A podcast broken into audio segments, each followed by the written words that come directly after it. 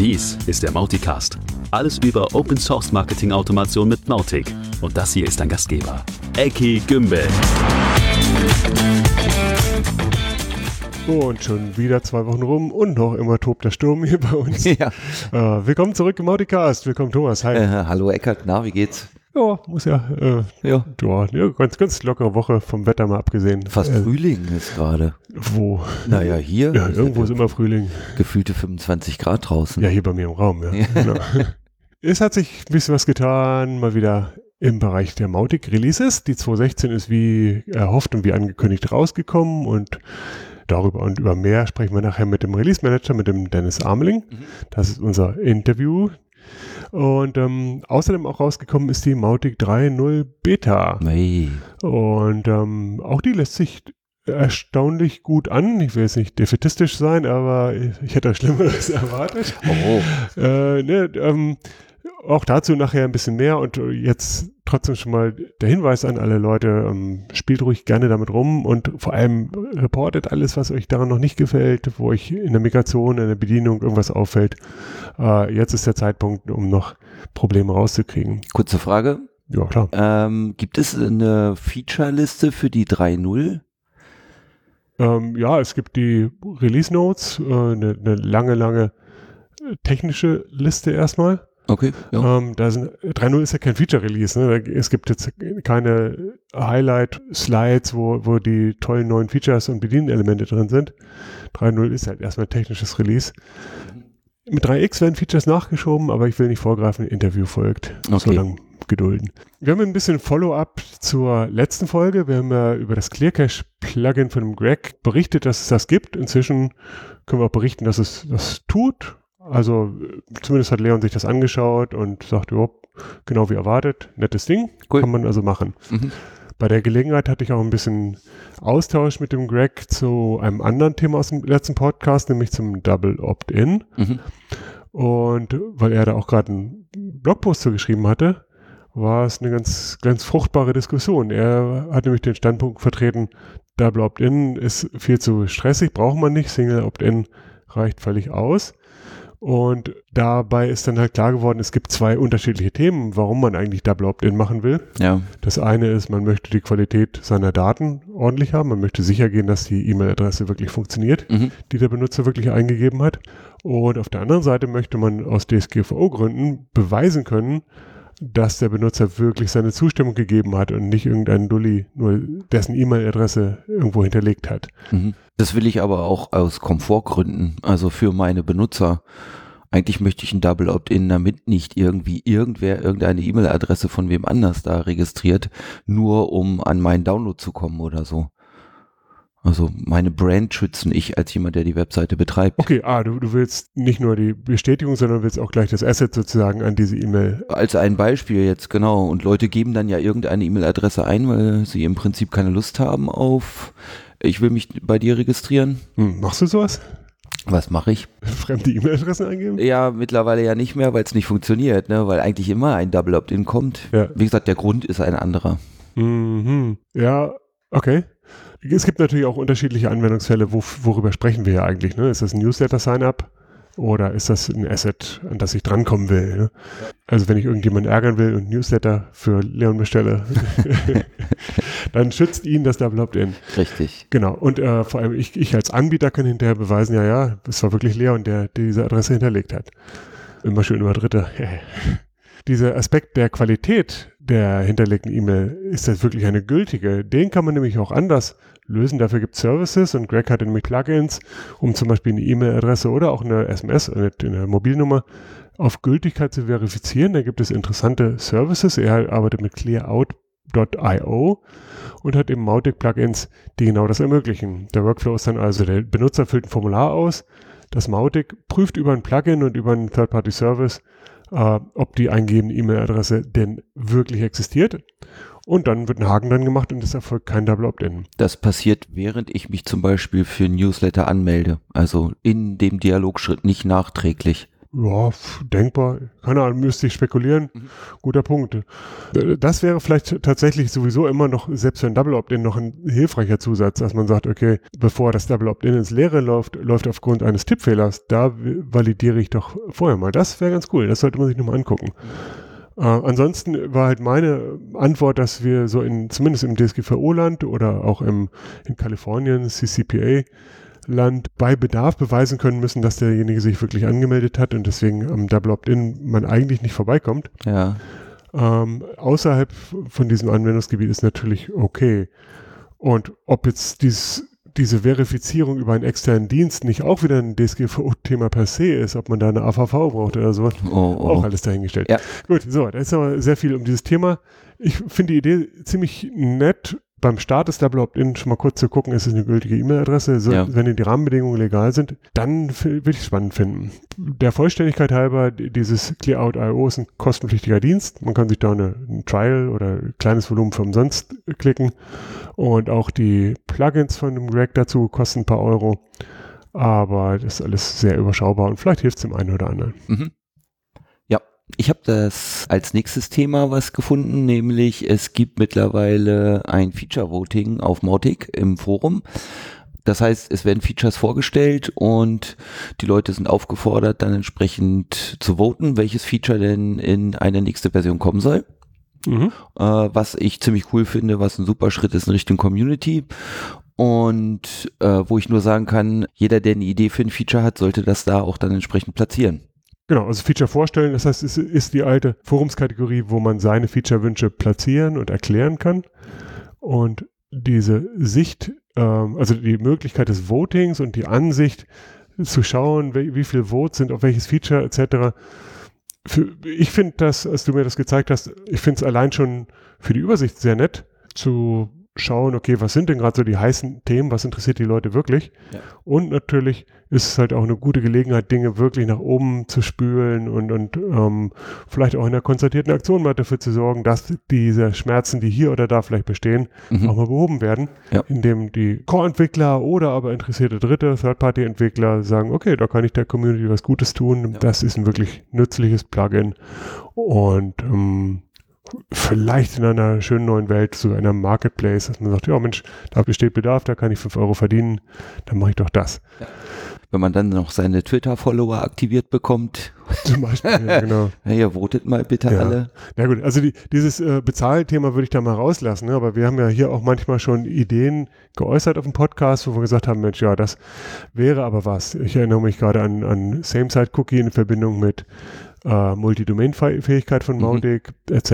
Ja. Hast du denn aus der bestehenden Liste irgendwelch, ein gutes Beispiel, was du vielleicht sogar gerade, was du vielleicht sogar selber schon hochgevotet hast? Mhm. Äh, ich habe eine Sache, die ich ziemlich cool finde, nämlich die Möglichkeit, dass man äh, aus Kampagnen auch Templates machen kann die ich auch importieren und exportieren kann, so dass ich praktisch einen Sack voll Templates habe für bestimmte Anwendungsfälle, die ich immer wieder habe, Double Opt-in-Kampagne vielleicht, äh, die ich dann in meinem Mautic äh, ja einfach aufgrund von Templates replizieren kann. Ja, ja, das ist tatsächlich eine Sache, die wir auch pfeilweise schon mal so rudimentär in Kundenprojekten immer mal wieder drin haben, mhm.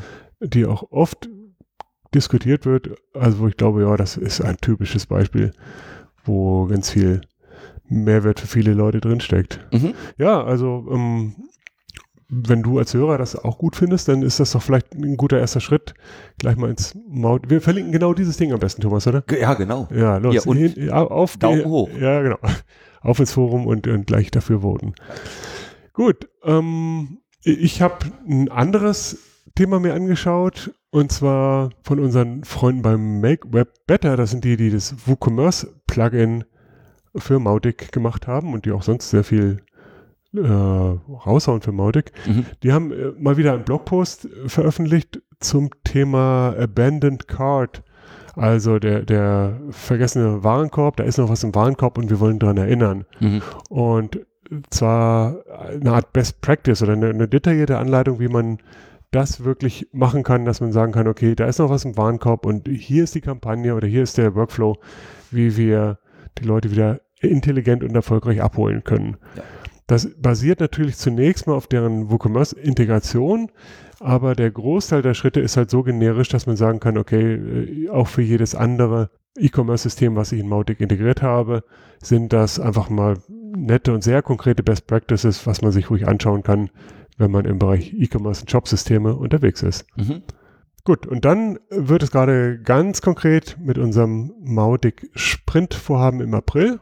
Konkret gibt es ja einmal den Mautic Community Council, wo ein paar Leute aus der Community, ein paar Leute von Acquia sich zur, zur Lagesichtung treffen, zur regelmäßigen und so High-Level einfach mal schauen, wo stehen wir, läuft's gut. Und parallel und darüber hinaus läuft für zwei Tage ein Mautic Sprint oder besser gesagt mehrere Sprints, denn alle Teams oder zumindest die vier aktiven Teams sprinten da, sprich, die treffen sich vor Ort für ein bis zwei Tage, lernen sich nochmal persönlich kennen, solange noch nicht vorhanden und wollen natürlich dann auch ähm, richtig was schaffen an diesen zwei Tagen. Ja. Also die, das Product und Development Team einerseits, das Education, das Marketing und das Community Team, um mhm. sie nochmal beim Namen zu nennen. Das Ganze findet also statt jetzt am 6. und 7. April in Gent, in der Nähe von Brüssel. Ja.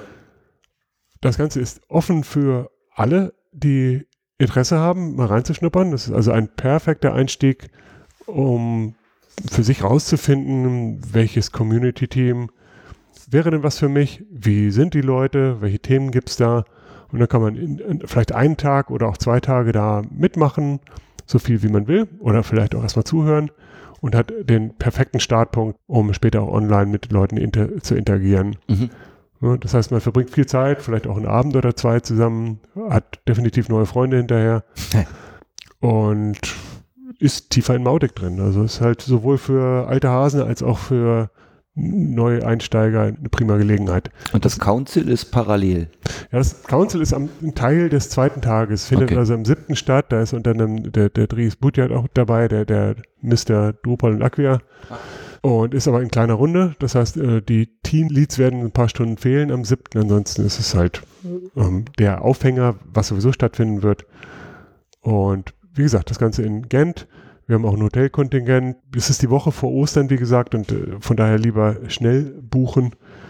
Ähm, die Rahmeninfos verlinke ich auch nochmal in den Show Notes. Da geht es also, okay, wann, wie, wo, die Details in den Show Notes.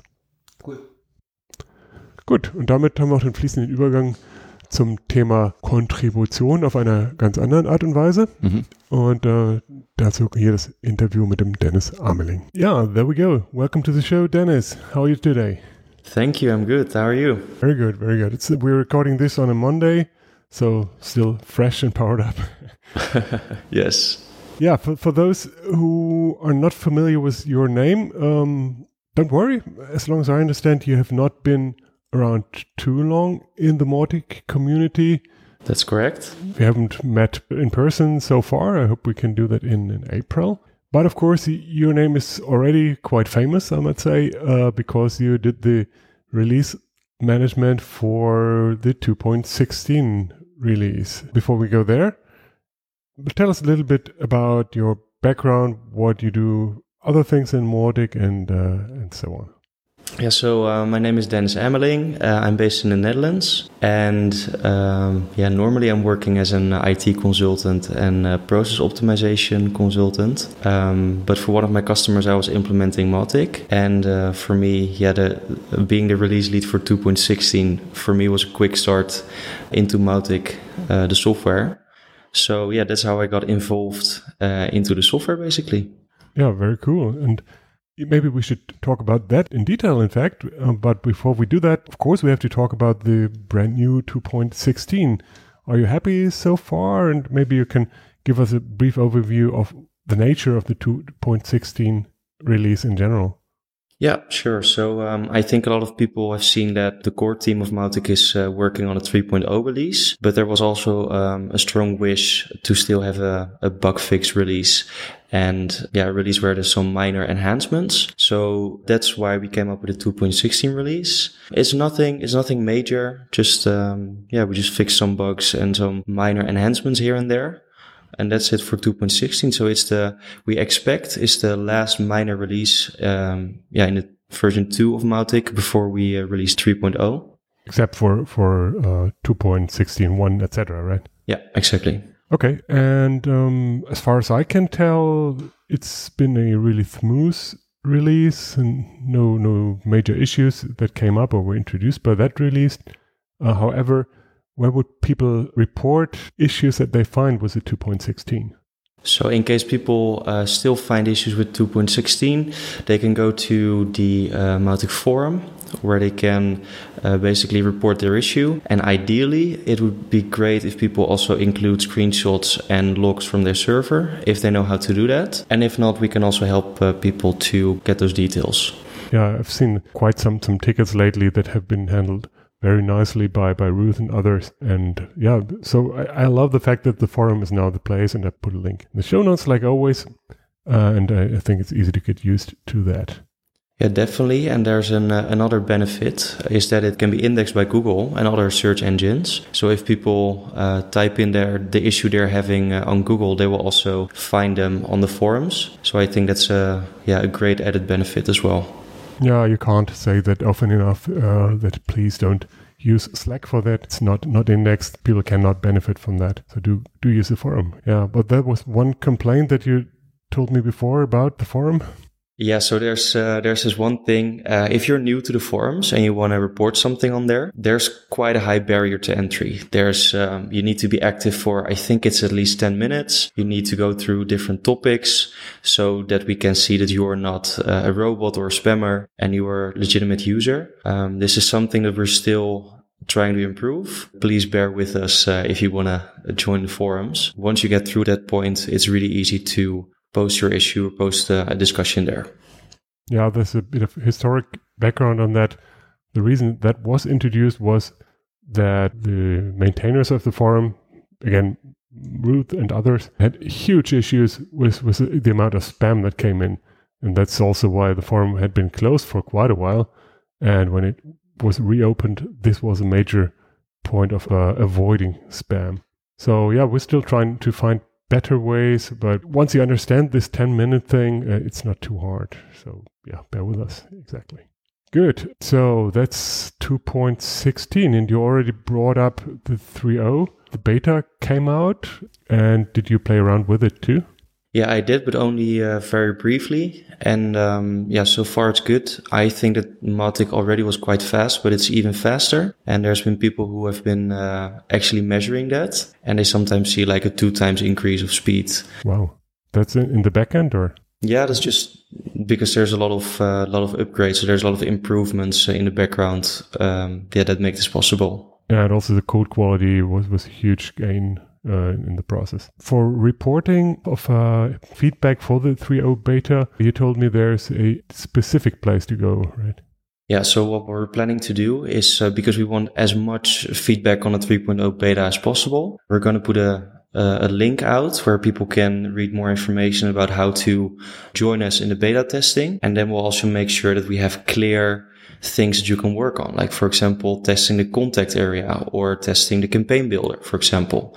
So it's really easy for people to test. And that way we can quite easily see where there's still major issues and things that need to be fixed. Okay, cool. Yeah, give me the link and uh, I have it in the show notes too. Good. Then there's other news in the in the product team around branching, roadmap, etc. You want to talk about that a little bit? Yeah, so roadmap. Um, of course, I haven't been with Mautic for too long, but what I've seen is that uh, some people would like to have a roadmap, for example, like where's the product going and when can we expect certain improvements, um, etc., etc. Oh yeah, and everybody would like to have that roadmap. Yeah, but I, I, think it makes sense as well. I mean, if your business depends on Mautic, you would of course like to see where the product is going. So we've been working on uh, on drafting a roadmap, um, and we're planning to share that publicly with everyone, basically, um, in the coming weeks, if everything goes well. And what we also try to do is to really engage with the community there. So to see if people think that we need to make major changes in the roadmap. And of course, we try to uh, stick to the roadmap. But if there's yeah major things um, that people think should be included, uh, we can always consider that for the roadmap as well. So there should be uh, more information coming out on that one uh, rather soon. Then we also have the new branching strategy. Basically, if you put it in very simple terms, it comes down to uh, we'll be supporting multiple versions of Mautic because we have 2.16 now, but there's also 3.0 coming out. And of course, we understand that not everyone will be able to upgrade to 3.0 right away because there might be compatibility issues with their plugins, for example. So we're going to support 2.16 at least for a few months after the 3.0 release. Um, more details on that coming soon as well. But it also means that the maintainers of Mautic will be working on two different versions at the same time. Um, so for that, we needed to do some changes in the yeah, in the coding branches basically. And that's what we call the new branching strategy. So there's something in the, in the background. Not too many people will, will notice anything about it. But if you're a developer and you're contributing to Mautic, it's going to be relevant for you. Um, and also there's going to be more information on that coming out soon. Yeah. And uh, I think that's definitely important for a mature product or more mature product to have that set up prepared. And I'm glad that we're going there. Quick question on, on the roadmap though. 3.0 is coming out now with obviously a little bit of breaking changes, but but not really new features. The roadmap that you mentioned, that is about 3.1, 3.2, etc., which are going to introduce features. Did I get that right? Um, yeah, it will depend a bit on the release, and we're still working on the on the details of everything. Mm-hmm. Um, but from what I've seen so far, it's gonna be a mix of uh, stability uh, fixes, for example, and then in other releases we'll work on new features. So uh, yeah, there's going to be a bit of a mix between stability fixes and new features. Yeah, makes sense. But uh, everything that require breaking changes will go to four point something, right? Yeah, the major ones uh, indeed should go to 4.0. That's also um, not everyone is familiar with the uh, SemVer, so that's uh, semantic versioning. And they're like a major version. So from three to four, that one can include breaking changes. And then you have minor versions like 3.1 or 3.2. And they can include enhancements, but not like major breaking changes. And then you have patch releases. So that would be 3.0.1 or 3.0.2, for example, which only can only contain bug fixes. So that's, a, yeah, that's an industry standard scheme uh, we're following. Yeah, very good. Okay. And then there's a magic word LTS. Talk to me. yes, LTS. Um, yeah, a lot of uh, organizations, if you start working with a software product, you of course would like for it to be stable. And a lot of um, software vendors, what they do is they provide an LTS, so a long-term support version.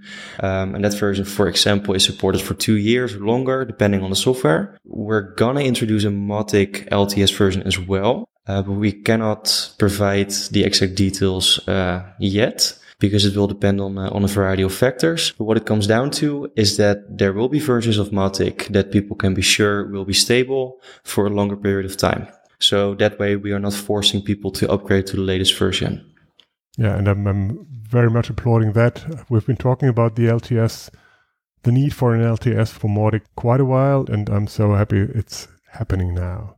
Yeah, but to give a very short background from developer perspective, if you make an LTS build, it also means that the developers will have an additional technical debt. So they will need to maintain multiple versions. And that of course takes some extra time. So it's not something that is really easy to do to introduce an LTS version. But as far as I can see, a lot of, uh, yeah, Mautic users would like to have it. So I think it's a very good decision that it's going to be there now. Um, but of course, Mautic is always welcoming new developers and community contributors. So um, if you're a developer and you like Mautic, then please consider helping us out. That would be great. Yeah. Let's switch topics a little bit and uh, talk about your personal experience with Mautic. As you mentioned, as a user, you're pretty new. And um, so you have this unique or this valuable perspective of somebody who is not deep inside of the project and co- completely blind to the obvious. When you started using and trying to understand Mautic, what was your biggest pitfalls or where, where did you really struggle to understand or to get it up and running? Well, um, I, I like to start with a positive note because I think that's always good. For me, the killer feature was uh, the campaign builder because it's just so easy to schedule campaigns where you can also, for example, combine email and different channels like SMS. So that for me was the, the number one reason to start working with Mautic. And then as, yeah, as soon as you start working with it, of course, there's going to be a few things of which you think like, oh, this could be a bit more user friendly or a bit, yeah, changed a bit. And one of those those things was the um, in the campaign builder the waiting time. So with waiting time, I mean that for example you can send an email, and then if you want to send a follow up email, you can for example configure Mautic to wait for let's say a day or two before it sends out the next email. And in the beginning, I yeah didn't configure it properly, so I sent another email to the whole list of uh, of contacts on the same day a second time.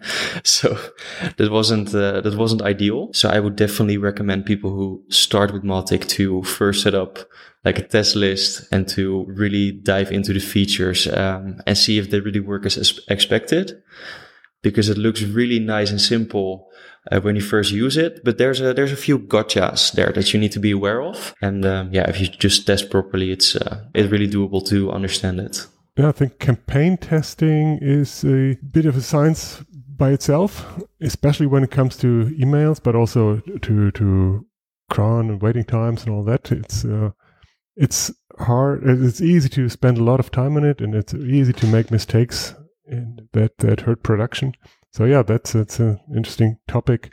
What what's your favorite integration that you've been using so far? So that would mostly be Twilio because I wanted to set up a campaign where we would, in the first case, send emails to a group of contacts to a segment. And then if they didn't read the email in like a week or so, we would send a follow up SMS.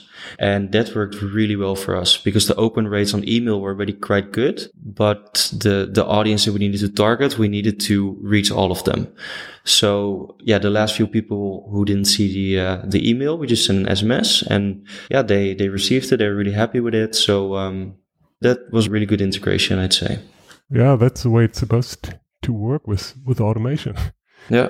Yeah, very cool. And I do like the fact that pretty soon afterwards you moved from from a passive user to an active contributor, and, and not only in terms of time or code, but you actually dared to take on the job uh, of being a release lead. Can you explain a little bit what a release manager does and and uh, whether it was a good decision in retrospect to to do that uh, as a not super experienced Mautic developer? Uh, and, and what would you recommend to others? Yeah, sure. Yeah, so the first time I found out that there was a thing which is called release leader because I, the community release leader, because I wasn't familiar with the concept. But um, on Slack, someone asked like, "Hey, we're looking for a um, community release leader." So I asked like, "Okay, what would that mean? What, yeah, what would I be responsible for if I would take on the on the role. And I think the team did, did a great job by creating a community release leader document, which literally step by step explains you what you need to do and how the process of releasing a new version uh, is, how it works. Mm-hmm. Um, and basically what it comes down to is there's going to be people who are contributing to Mautic. So that's going to be from the core team, but also community contributors. And as a release leader, you need to select basically which enhancements or which bug fixes do I want to include into uh, the next version of Mautic? Mm. And then you just need to keep in mind, like if you, uh, for me, it was a 2.16 release. So we cannot introduce breaking changes. That's going to be for 3.0 or later. So if you start with that background, you can just start selecting, uh, yeah, you call them pull requests for people who are not familiar with them. It's basically a piece of code that introduces a bug fix or an enhancement, for example. So you start selecting the pull requests and then, um, yeah, from there, either other people have already tested it or you need to test it yourself. So you put everything together and that's the release to put it in very simple words. Mm-hmm. Well, maybe not simple for everyone, but still insightful. And again, I, I think you did a brilliant job and I love that you A, talked to people, asked the right questions before accepting the job. And B, once you had the right answers to your questions, you just did it and it, it seemed to work out very well. I know that in the product team, there's this concept of a rotation between the release managers, but on the other hand, new release managers within that rotation are absolutely necessary. So, what would you tell to others who consider contributing? Is, is that a good starting point? For you, was, it was really a starting point of contribution, or are there better ways to start contributing if, if you are a, a developer? Yeah, so if you are a developer and want to start contributing, uh, you mean as a release leader, right? So not just contributing code. Yeah, well, that's one way, very special way to, to contribute, but there are certainly others. My my feeling is that it was really a jumpstart into community contribution and feels really good. But maybe it's not for everyone. Maybe you have other ideas. Uh, so it's really more general question. Where would you point people? Uh, so if you're a developer and especially if you're new to Mautic, of course you cannot understand the product right away. I mean, I've only seen yeah, just a very small part of the software myself. Uh, but it doesn't mean that you cannot contribute. On GitHub, we track all the, the bugs and enhancements that need to be worked on. And we're in the process of making that a bit more user friendly for, for new developers. We could, for example, add labels to the, to the issues where we say, community contribution is needed. That's what I see in a lot of other open source projects. Um, and then it's very easy for people who want to contribute to get started because the team will make sure that we've selected tickets that are easy to work on and that also give you a kickstart into development for Mautic. Um, so that's one of the things. And yeah, if you're considering to become a release lead, then definitely just drop a message to the product team on, for example, on Slack, because there's a lot of people who want to help and support you. So yeah, I think the team is already doing a good job at making the barrier to entry lower. So it's easier for people to get started. But if people have other suggestions or yeah, ideas for improvements, then also feel free to put them, for example, on the forums or on, uh, on Slack. Cool. Good. So let's make this a call for new release leaders on the one hand, and, and we always basically always do a call for contribution, but this time specifically a call for the next release leader for 2.16.1. If you are interested in doing that, I'll put a link in the show notes, and I guess it will go to a Slack channel, maybe a thread that that's appropriate, and you'll find it in the show notes. Cool, good. Anything else? Yeah, I would like to um, to remind people that of course 3.0 release is coming up, but if we do not get proper beta testers, then uh, there is a risk that is not going to be as stable as we want it to be when it's mm-hmm. released. Mm-hmm. Of course, Mautic has been um, developed with automated tests as a requirement.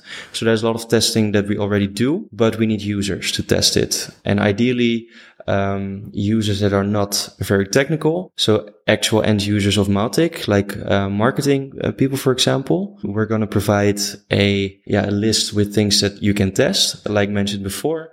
Uh, for example, the contact area or the, the campaign builder, for example. Um, and that's a great way for us as the product team to find out if there's any major bugs that still need to be fixed. Um, so if you're interested in testing 3.0, we're gonna put a link somewhere that you can, uh, yeah, that you can just follow and then get started. We'll make sure to make it as easy as possible for you to set things up. So there's no either hardly any or no uh, technical knowledge needed in order to get started. Yeah, I think we should have a, a little bit of write up really how to beta test, what's the point, and where to report, and, and all that. And it's not going to be a full full blog post, I guess, but wherever it is, I will have it by Thursday when when this uh, this episode is released. And so once again, you'll find it in the show notes. Exactly. Yeah. Awesome, Dennis. Thank you so much. Where can people find you online? Where can one follow you, etc.? Um, you can feel free to connect with me on LinkedIn. That is uh, Dennis Ameling. Yeah, you can also follow me on Twitter if you want. But LinkedIn is uh, is best for yeah. Sometimes I share some blog posts there or some things about Mautic. So if you want to connect there, feel uh, feel free to do so. Okay. Oh, I I can't. I already did that. So. Okay, but for everybody else, you you'll find the link, you know where. Good. Uh, I, I, guess I'll let you go. Thanks for being on the show. Thank you for all the detailed insights, and I'm looking forward for everything else to come. Thanks for having me, and I'm uh, I'm really excited for the future of Mautic. So uh, let's see where things are going to go in 2020. Thanks, Dennis. I talk to you soon, and I hope we meet in Ghent in April. Yes, that would be great. Thank you. Take care. Ja, so war der Dennis. Und ähm, ich kann nur noch mal bekräftigen, was er gemacht hat. Ich habe eine Menge Respekt für ihn, dass er sich das getraut hat, aber er hat halt auch gezeigt, dass das ein mega guter Einstieg ist. Also wenn du selber Developer bist, denk mal drüber nach, ob du nicht Lust hättest, das zu tun. Wir haben ja über den Sprint im April schon gesprochen. Das ist natürlich der noch einfachere Einstieg. Aber wenn man so richtig reinhüpfen will und keine Angst vor Wasser hat, dann äh, lernt man halt auch viel dabei. Und, und die Leute sind alle total nett, mit denen man da zu tun hat. Und ähm, oh, wäre doch was. Ja.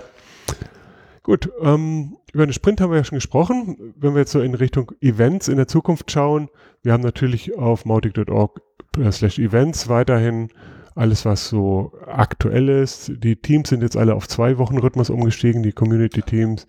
Es gibt schon wieder ein neues Meetup in Sao Paulo, um, etc. pp. Das Einzige, was da noch nicht drin steht, na, nicht das Einzige, aber das Große, was da noch nicht drin steht, ist die MaudiCon. Ja. Wir haben ja die letzten zwei Male schon gesagt, na, wird wohl im November, wird wohl Mitte November. Und dann hat man festgestellt, ups, da ist ja in manchen Teilen dieser Welt Thanksgiving. Haben sie das verschoben? Nee, nee, nee, nee, ja. Ich weiß auch nicht, was da passiert ist. Truthahn ist nicht so Ach, die Europäer. Ja, ja. Äh, also, Thanksgiving daher, oder wir, wir, wären dann direkt vor Thanksgiving. Der gemeine Amerikaner äh, reist da nicht mehr so gerne. Ja. Und von daher ist dieses Datum sehr in Frage gestellt. Wir versuchen gerade ein neues Datum zu finden und ähm, müssen halt schauen, wie wir das organisiert bekommen. Die Tendenz geht weiterhin sehr, sehr stark zu Boston, möglicherweise einfach im Acquia Headquarter oh. in diesem Jahr und dann im zweiten Jahr etwas größer. Also in, bei Acquia konnten knapp 100 Leute unterkommen. Mhm. Ist vielleicht auch eine ganz angemessene Größe für den ersten Event und wenn er dann schnell voll ist, dann ist es eben so. Sobald da was feststeht, erfahrt ihr es hier. Ja, wo sonst, ja. ja. Genau. Du hast ja, du warst das, ne? Der die Gutscheine versprochen hat letztes Mal. Ja, nein. Freikarten verlosen, Wirklich? Prozentgutscheine. Hab ich? Oh Gott. Card. Ja? Nein, hast du nicht. Oi, oi. Das war ich. Oi. Ah, okay. Das beruhigt. ja, ja, ja. Gut, ähm, damit haben wir es mal wieder für heute. Ah. Äh, oder? Hast du noch was? Äh, nee, habe ich nicht. Ja, dann äh, bleibt uns nur noch die Erinnerung an unsere sozialen Medien, ja. äh, wo wir uns immer über Rückfragen freuen. Ich habe tatsächlich ein bisschen was bekommen in der letzten Woche und dann auch auf E-Mail, geht natürlich auch. Gerne. Ähm, ansonsten empfehlt uns weiter, erzählt den Leuten, dass es den Mauticast gibt, mhm. abonniert uns, mhm. gebt fünf Sterne. Äh, auf jeden Fall. Von fünf. ja, Immer. nur da, wo fünf Daumen geht. hoch nicht vergessen. Und so weiter. Gut, ihr wisst, was gemeint ist und wir sprechen uns in 14 Tagen wieder. Bis dahin. Bis bye dann. bye. Tschüss. Tschüss.